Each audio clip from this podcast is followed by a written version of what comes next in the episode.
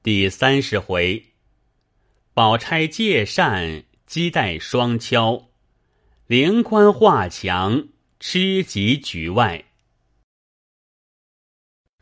话说林黛玉自与宝玉口诀后，也自后悔，但又无去救他之理，因此日夜闷闷，如有所失。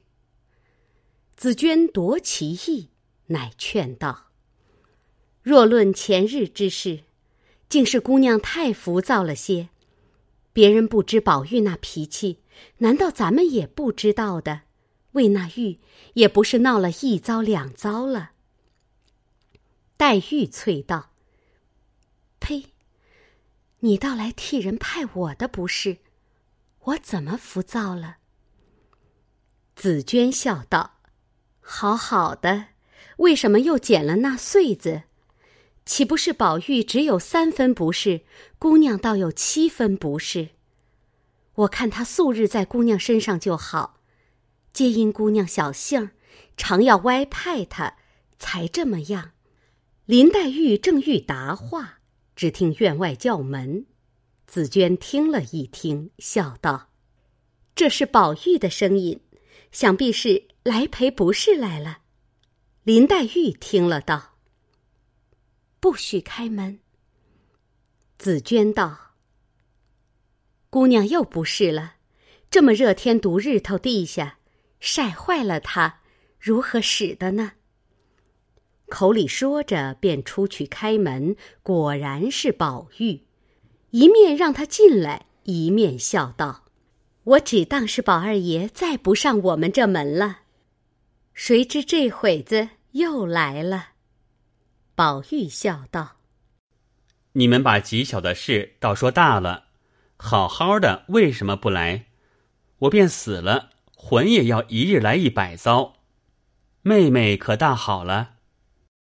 紫娟道：“身上病好了，只是心里还气不大好。”宝玉笑道：“我晓得有什么气。”一面说着，一面进来，只见林黛玉。又在床上哭。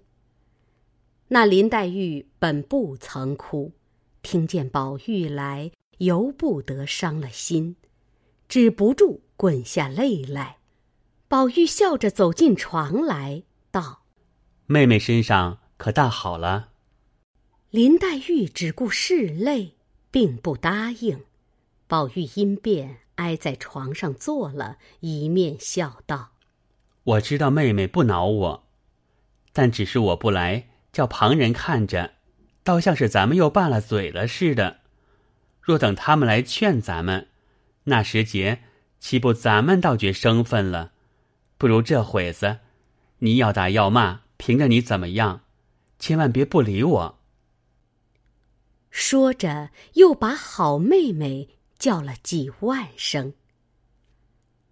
林黛玉心里原是再不理宝玉的，这会子听见宝玉说“别叫人知道他们拌了嘴就生分了似的”这一句话，又可见得比别人原亲近，因又撑不住哭道：“你也不用哄我，从今以后，我也不敢亲近二爷，二爷。”也全当我去了。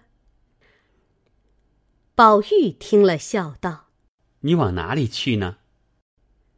林黛玉道：“我回家去。”宝玉笑道：“我跟了你去。”林黛玉道：“我死了呢。”宝玉道：“你死了，我做和尚。”林黛玉一闻此言，登时将脸放下来，问道：“想是你要死了，胡说的是什么？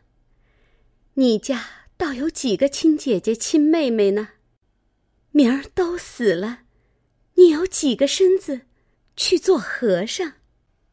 明儿我倒把这话告诉别人去评评。”宝玉自知这话说的造次了，后悔不来，登时脸上红胀起来，低着头不敢啧一声。幸而屋里没人。林黛玉直瞪瞪的瞅了他半天，气得一声也说不出话来。见宝玉憋得脸上紫胀，便咬着牙，用指头狠命的在他额颅上戳了一下，哼了一声，咬牙说道。你这，刚说了两个字，便又叹了一口气，仍拿起手帕子来擦眼泪。宝玉心里原有无限的心事，又兼说错了话，正自后悔，又见黛玉戳他一下，要说又说不出来，自叹自气，因此自己也有所感。不觉滚下泪来，要用帕子开拭，不想又忘了带来，便用衫袖去擦。林黛玉虽然哭着，却一眼看见了，见他穿着簇新藕和纱衫，竟去拭泪，便一面自己拭着泪，一面回身将枕边搭的一方消帕子拿起来，向宝玉怀里一摔。一语不发，仍掩面自泣。宝玉见他摔了帕子来，忙接住拭了泪，又挨近前些，伸手拉了林黛玉一只手，笑道：“我的五脏都碎了，你还只是哭？走吧，我同你往老太太跟前去。”林黛玉将手一摔，道：“谁同你拉拉扯扯的？”一天大似一天的，还这么闲皮赖脸的，连个道理也不知道。一句没说完，只听喊道：“好了！”宝林二人不防都吓了一跳，回头看时，只见凤姐儿跳了进来，笑道：“，哈 老太太在那里抱怨天，抱怨地。”只叫我来瞧瞧你们好了没有？我说不用瞧，过不了三天，他们自己就好了。老太太骂我说我懒，我来了，果然应了我的话了，也没见你们两个人有些什么可办的。三日好了，两日恼了，越大越成了孩子了。有这会子拉着手哭的。昨儿为什么又成了乌眼鸡呢？还不跟我走到老太太跟前，叫老人家也放些心。说着，拉了林黛玉就走。林黛玉回头叫丫头们一个也没有。凤姐道：“又叫他们做什么？有我服侍你呢。”一面说，一面拉了就走。宝玉在后面跟着。出了园门，到了贾母跟前，凤姐笑道：“我说他们不用人费心，自己就会好的。老祖宗不信，一定叫我去说和。我急着到那里要说和，谁知两个人倒在一处对赔不是了，对哭对诉，倒像……”黄莺抓住了鹞子的脚，两个都扣了环儿了，哪里还要人去说和？说的满屋里都笑起来。此时宝钗正在这里，那林黛玉只一言不发，挨着贾母坐下。宝玉没甚说的，便向宝钗笑道：“大哥哥好日子。”偏生我又不好了，没别的礼送，连个头也不得磕去。大哥哥不知我病，倒像我懒，推过不去的。倘或明儿恼了，姐姐替我分辨分辨。宝钗笑道：“这也多事，你便要去也不敢惊动，何况身上不好，弟兄们日日一处，要存这个心。”到生分了，宝玉又笑道：“姐姐知道体谅我就好了。又道：“姐姐怎么不看戏去？”宝钗道：“我怕热，看了两出，热得很，要走，客又不散，我少不得推，身上不好，就来了。”宝玉听说自己由不得，脸上没意思，只得又搭讪笑道：“怪不得他们拿姐姐比杨妃。”原来也体风怯热。宝钗听说，不由得大怒，待要怎样，又不好怎样。回思了一回，脸红起来，便冷笑了两声，说道：“呵呵，我倒像杨妃，只是没一个好哥哥、好兄弟，可以做得杨国忠的。”二人正说着。可巧小丫头钿儿因不见了扇子，和宝钗笑道：“必是宝姑娘藏了我的，好姑娘，赏我吧。”宝钗指他道：“你要仔细，我和你玩过，你在疑我。和你素日嬉皮笑脸的那些姑娘们跟前，你该问他们去。”说的个钿儿跑了。宝玉自知又把话说造次了，当着许多人，更比才在林黛玉跟前更不好意思，便急回身，又同别人搭讪去了。林黛玉听见宝玉奚落宝钗，心中着实得意，才要搭言，也趁势儿取个笑，不想电儿因找扇子，宝钗又发了两句话。她便改口笑道：“宝姐姐，你听了两出什么戏？”宝钗因见林黛玉面上有得意之态，一定是听了宝玉方才奚落之言，遂了他的心愿。忽又见问他这话，便笑道：“我看的是李逵骂了宋江，后来又赔不是。”宝玉便笑道：“姐姐通今博古，色色都知道，怎么连这一出戏的名字也不知道？就说了这么一串子，这叫负荆请罪。”宝钗笑道：“哦，原来这叫做负荆请罪。你们通今博古，才知道负荆请罪。我不知道什么是。”负荆请罪。一句话还未说完，宝玉、林黛玉二人心里有病，听了这话，早把脸羞红了。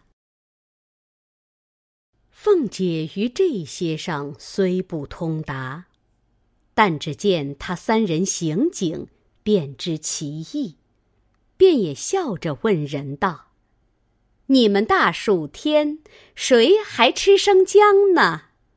众人不解其意，便说道：“没有吃生姜。”凤姐故意用手摸着腮，诧异道：“哎，既没人吃生姜，怎么这么辣辣的？”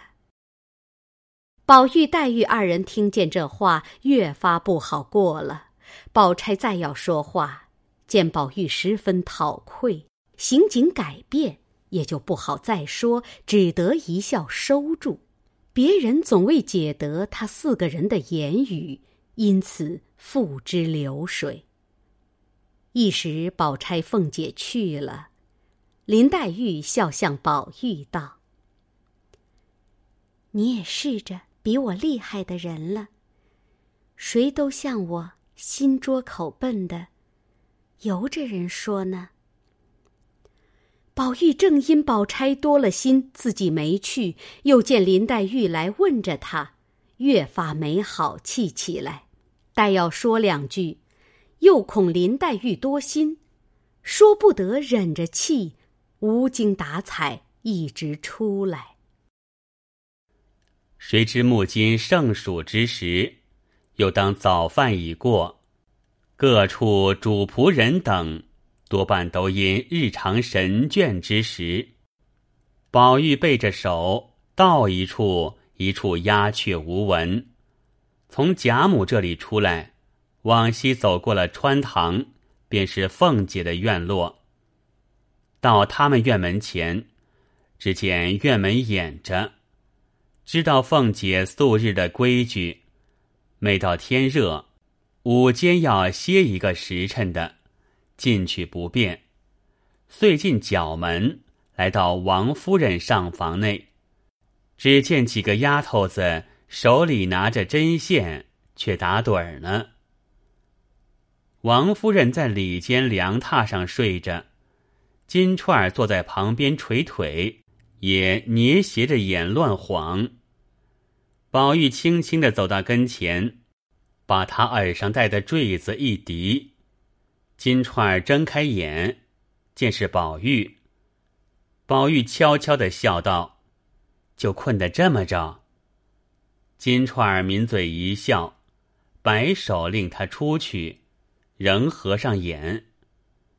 宝玉见了他，就有些恋恋不舍的，悄悄的探头瞧瞧王夫人合着眼，便自己向身边荷包里带的香雪润金丹，掏了一丸出来。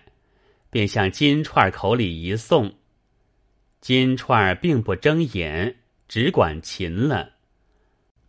宝玉上来便拉着手，悄悄的笑道：“我明日和太太讨你，咱们在一处吧。”金串不答。宝玉又道：“不然，等太太醒了，我就讨。”金钏儿睁开眼，将宝玉一推。笑道：“你忙什么？金簪子掉在井里头，有你的只是有你的，连这句话语难道也不明白？我倒告诉你个巧宗，你往东小院子里拿环哥同彩云去。”宝玉笑道：“凭他怎么去吧，我只守着你。”只见王夫人翻身起来。照金钏脸上就打了个嘴巴子，指着骂道：“下作小娼妇，好好的爷们都叫你教坏了。”宝玉见王夫人起来，早一溜烟去了。这里金钏儿半边脸火热，一声不敢言语。当时众丫头听见王夫人醒了，都忙进来。王夫人便叫玉串儿，把你妈叫来，带出你姐姐去。金钏儿听说，忙跪下哭道：“我再不敢了，太太要打骂，只管发落，别叫我出去，就是天恩了。我跟了太太十来年，这回子撵出去，我还见人不见人呢。”王夫人固然是个宽仁慈厚的人，从来不曾打过丫头们一个。今忽见金钏儿行此无耻之事，此乃平生最恨者，故气愤不过，打了一下，骂了几句。虽金钏苦求，亦不肯收留，到底换了金钏之母白老媳妇来领了下去。那金钏儿含羞忍辱的出去，不在话下。且说那宝玉见王夫人醒来，自己没去，忙进大观园来。只见赤日当空，树阴和地，满耳蝉声，竟无人语。刚到了蔷薇花架。只听有人哽咽之声，宝玉心中疑惑，便站住细听。果然架下那边有人。如今五月之际，那蔷薇正是花叶茂盛之时。宝玉便悄悄的隔着篱笆洞一看，只见一个女孩蹲在花下，手里拿着根碗头的簪子，在地下抠土。一面悄悄的流泪，宝玉心中想到：难道这也是个痴丫头？又向平儿来葬花不成？因又自叹道：“若真也葬花，可谓东施效颦，不但不为心特，且更可厌了。想必便要叫那女子说：‘你不用跟着那林姑娘学了。’话未出口，幸而再看时，这女孩子面生。”不是个侍儿，倒像是那十二个学戏的女孩子之内的，却辨不出她是生旦净丑哪一个角色来。宝玉忙把舌头一伸，将口掩住，自己想到：幸而不曾造次，上两次皆因造次了，平儿也生气，宝儿也多心，如今再得罪了他们。越发没意思了，一面想，一面又恨认不得这个是谁。再留神细看，只见这女孩子眉蹙春山，眼颦秋水，面薄腰纤，袅袅婷婷，大有林黛玉之态。宝玉早又不忍弃她而去，只管吃看。只见他虽然用金钗画地，并不是掘土埋花，竟是向土上画字。宝玉用眼随着簪子的起落，一直一画一点一勾的看了去，数一数十八笔，自己又在手心里用指头按着他方才下笔的规矩写了，猜是个什么字，写成一想。原来是个蔷薇花的“蔷”字。宝玉想到，必定是他也要作诗填词，这会子见了这花，因有所感，或者偶成了两句，一时兴致恐忘，在地下画着推敲，也未可知。且看他底下在写什么。一面想，一面又看。只见那女孩子还在那里画呢，画来画去，还是个“强”字。再看，还是个“强”字。里面的原是早已吃了，画完一个又画一个，已经画了有几千个“墙”。外面的不觉也看痴了，两个眼珠只管随着簪子动，心里却想。这女孩子一定有什么话说不出来的大心事，才这个样行景。外面既是这个行景，心里不知怎么煎熬。看她的模样这般单薄，心里哪里还搁得住煎熬？可恨我不能替你分些过来。府中阴晴不定，片云可以治雨。忽一阵凉风过了。刷刷的落下一阵雨来。宝玉看着那女子头上滴下水来，纱衣上登时湿了。宝玉想到，这时下雨，他这个身子如何经得骤雨一击？因此禁不住便说道：“不用写了，你看下大雨，身上都湿了。”那女孩子听说，倒吓了一跳。